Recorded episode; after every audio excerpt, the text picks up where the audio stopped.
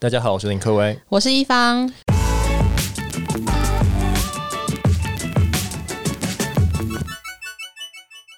今天要来跟大家聊如何打造宠物的电商。宠物的电商好像是现在比较主流的电商，然后大家都说：“哎、欸，我要做电商，我要做什么？”好像就开始想说：“那不然我们从宠物开始切起好了。”我有一个数据，就是宠物现在跟好像跟小孩已经有黄金交叉了，所以其实猫孩饲养的人已经开始越来越多了，而且他现在之前都叫狗狗叫猫，但现在好像都叫做猫小孩，对，对，直接变小孩了。对，所以宠物好像已经变成小孩，就是对人来说好像已经有很多的依赖，很多的情感在这上面。对，那你自己或身边的人有在养宠物吗？有啊，我之前跟我的室友在美国有一起养过一只猫。你们是很多人一起养吗？没有，就是我们两个室友，然后就想说，哎、欸，好像很无聊，就去养了一只猫。可是这样，你回来的时候，那个后来就又送给学弟妹了。哦，对啊，就是等于说传承下去的感觉。它好酷哦！那他现在就传承到下一代去了。当然那时候也在考虑说，把把它带回国。其实好像可以把它带回国啊。嗯所以他是要坐飞机哦，他会坐飞机，坐在那个放行李那里，然后最后还要回来，再好像有点像居家检疫所检疫一个不知道多久，然后他才能被放出来。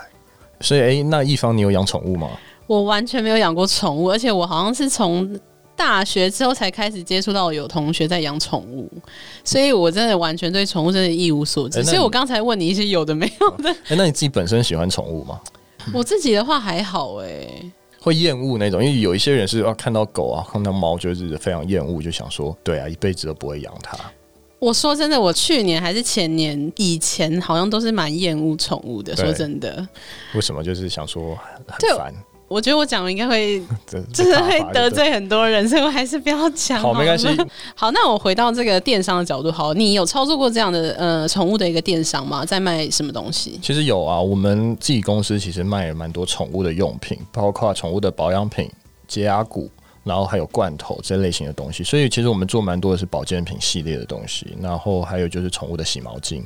那这一块其实我们一直在操作，然后也操作了一阵子，所以蛮有数据可以来跟大家分析一下的。了解。那我们从宠物这件事情的兴起开始讨论好了，就是讨论说，诶，为什么现在大家会这么想要养宠物呢？其实我觉得大家会来养养宠物，有一点就是刚才讲的，它其实已变成毛小孩，它已经变成小孩的概念了。那其实宠物就是成为伴侣或是子女的替代品，等于说它的情感依赖已经从一般可能狗狗、猫猫变成我们可能可以依赖它，变成陪伴我的一个物品或一个东西。等于说它是有情感的连接，直接在这上面。对，还有一个还蛮重要的就是经济压力，因为现在好像。越来越多人发现说养宠物比养小孩还要容易，可能也比较便宜，这样。诶，但是我有时候会觉得这个点也不一定是全然是对的，因为我我曾经有一个朋友，他养那个獒犬，他是吃牛肉很贵，还是真的是吃牛排。哦。但是其实我那个同学他们家不吃牛，但反而是买牛肉给獒犬吃。诶，好酷哦！对啊，这就是一个非常妙的一个东西，就是他们反而是对他。很好，比较好，对他比对、就是。可是他们不吃牛，也不是因为那个啊，哦、对啊。但是但是确实，他们反而是会买牛排给他吃。就但我觉得买牛排也还蛮，就是蛮奢侈的，对不对？对啊。但好像獒犬比较喜欢吃这样子的东西。哦，所以还是要看宠物，是不是？对，要看宠物。所以其实宠物有时候你真的要花重本去养它，其实还是贵的。了解。所以嗯，还有我觉得有一些人还蛮酷，就是他常常会在社群媒体上面。发表他跟他宠物的一些点点滴滴，有啊，我常我常常看到，哎，他就是在投射，可能就把他自己可能想说，我我认为这样子，他以后养小孩可能也会这样做，但是他就把一些宠物的感觉，就是投放在社群上面，然后要让大家觉得，我觉得有点是炫耀的感觉。对，真的，有些就是跟他穿一些亲子装，然后还还就是跟他拍照什么，对啊，对啊，其实买一些好东西给他，就炫耀给大家看。对，很多这样子，对啊，到底。好，所以呃，所以说其实宠物担任还蛮蛮多种角色的，我觉得。那我有一个嗯、很好奇的点是，所以现在养狗的多还是养猫的比较多啊？其实我们看数据来看，应该还是养狗的多。那养狗的其实还是超过养猫的大概两到三倍左右，所以其实还是很多人喜欢养狗。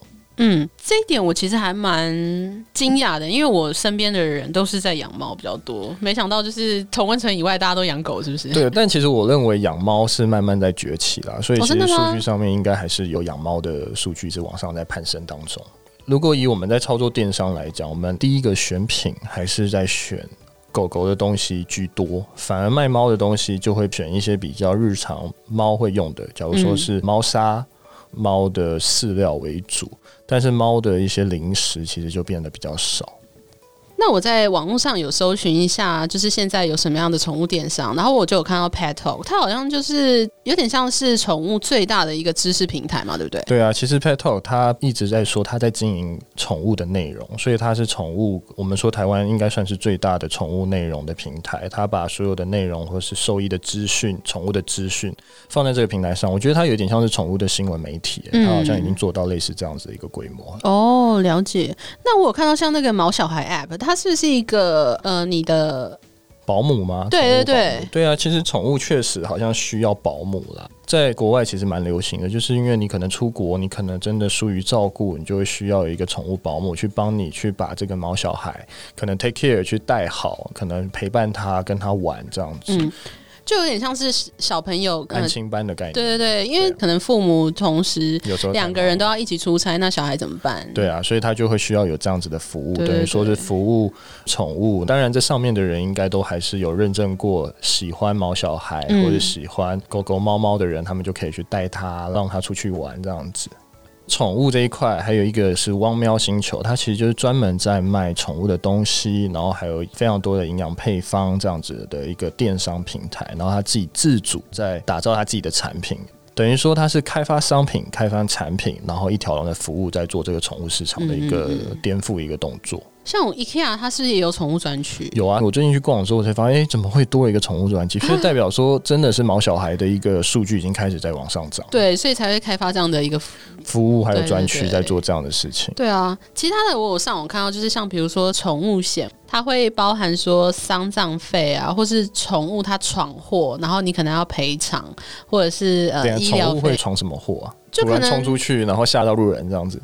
或是抓伤别人吗？哦，有可能，因为猫有可能会抓伤别人，类似这种，或是呃，可能撞破别人的玻璃吧？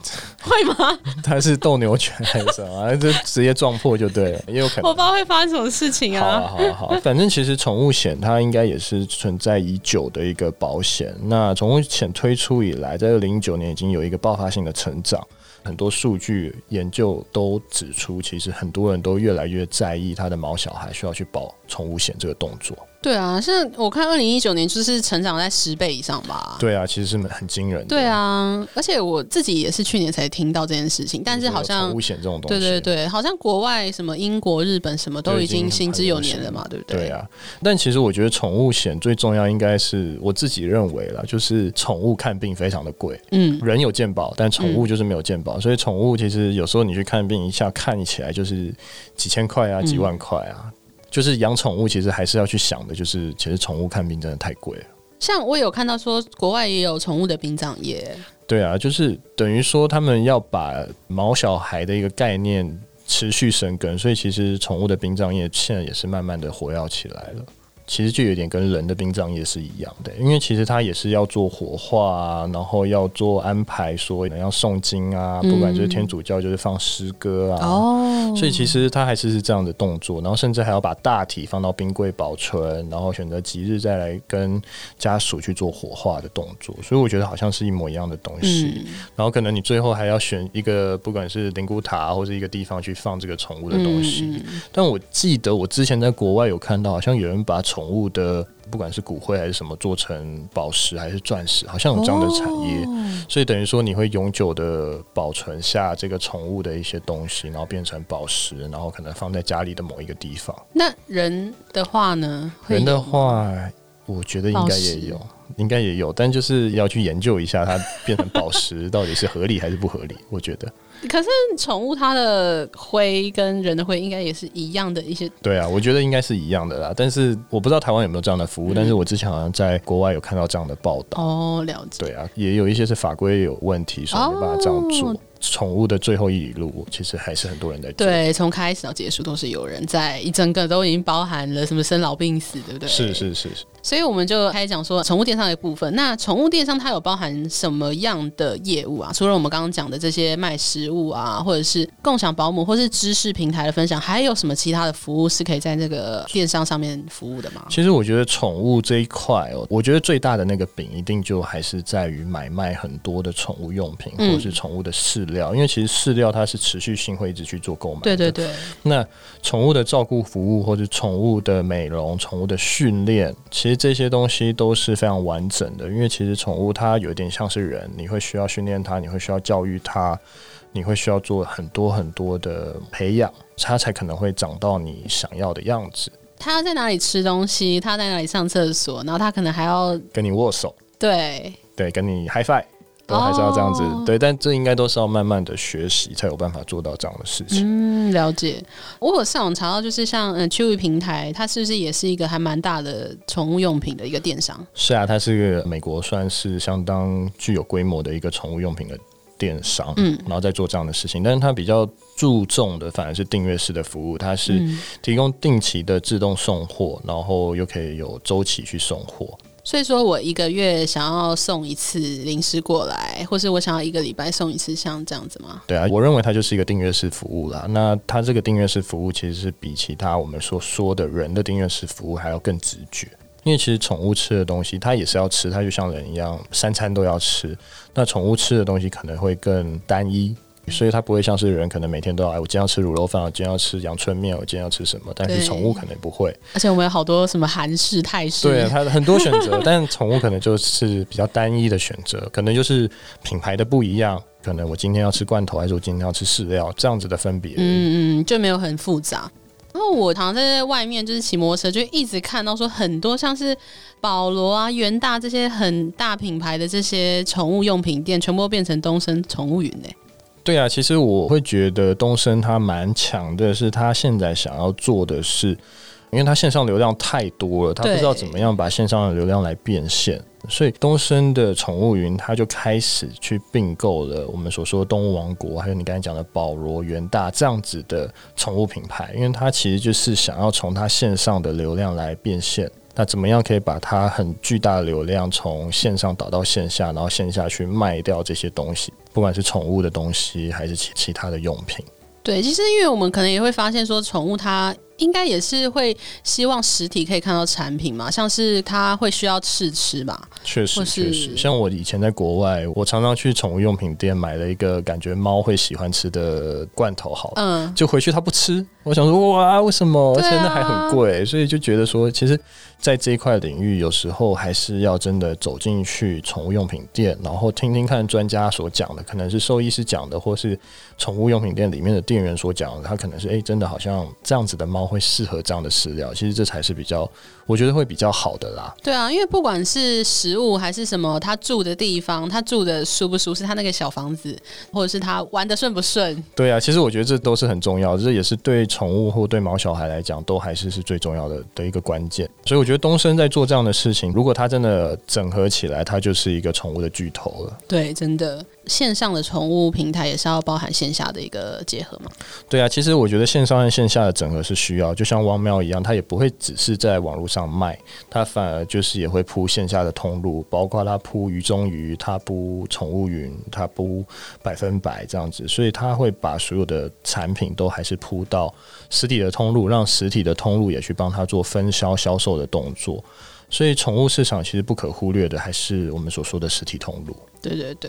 所以，如果说实体通路、电商通路能其中线上线下的整合，然后把需求、把消费者摆在第一位，那再提供相关的服务还有优惠方案，再控管好品牌，会是下一个电商的独角兽。那我们也相信这个独角兽应该快要出来了。好，那我们今天的内容就到这边，谢谢大家，谢谢大家。